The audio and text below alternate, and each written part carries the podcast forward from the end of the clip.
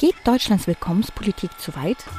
Erst vor kurzem äußerten sich die Chefin der Bundesagentur für Arbeit, Andrea Nahles, und Bundeskanzler Olaf Scholz zu der Willkommenspolitik in Deutschland und tadelten, dass der Spirit Einwanderungsland noch nicht da sei.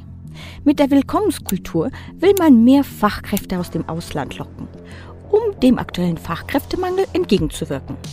Olaf Scholz geht sogar noch weiter und koppelt die Zuwanderung aus anderen Ländern an das Renteneintrittsalter. Auch die Frührente stößt bei ihm auf Kritik. Somit werden für Migranten und Migrantinnen die Weichen gestellt. Bundesinnenministerin Nancy Faeser will beispielsweise, dass diese bereits nach fünf statt nach acht Jahren einen deutschen Pass bekommen. Vorausgesetzt, sie würden die deutsche Sprache beherrschen, könnten sich ihren eigenen Lebensunterhalt verdienen und würden keine Straftaten begehen. Meine Damen und Herren, wir haben keine große Migrationskrise. Und hier kommt das Interessante und verdeutlicht, dass der Regierung ihr Portemonnaie wichtiger ist als mögliche Sicherheitslücken, die die Bevölkerung gefährden.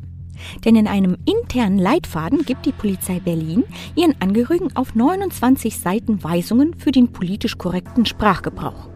Nach der Abschaffung des wichtigen Vermerks Migrationshintergrund in Polizeicomputern folgt nun, dass Polizeibeamte künftig westasiatisch statt südländisch oder auch nicht mehr Flüchtling, sondern schutzsuchender Mensch sagen sollen.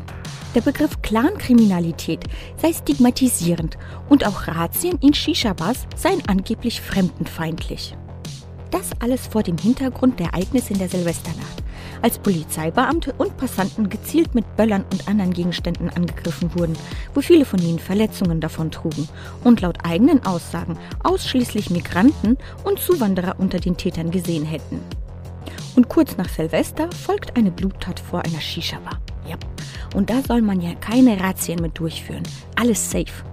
Es ist, als würde die Regierung mit den neuen Richtlinien quasi einen Freifahrtschein für die Menschen mit Migrationshintergrund geschaffen haben. Denn wenn ihre kriminellen Handlungen nicht im System erfasst werden und auch Razzien und Begriffe wegfallen, dann können sie alle zweifelsohne mit der deutschen Staatsbürgerschaft rechnen und sich schlichtweg alles erlauben.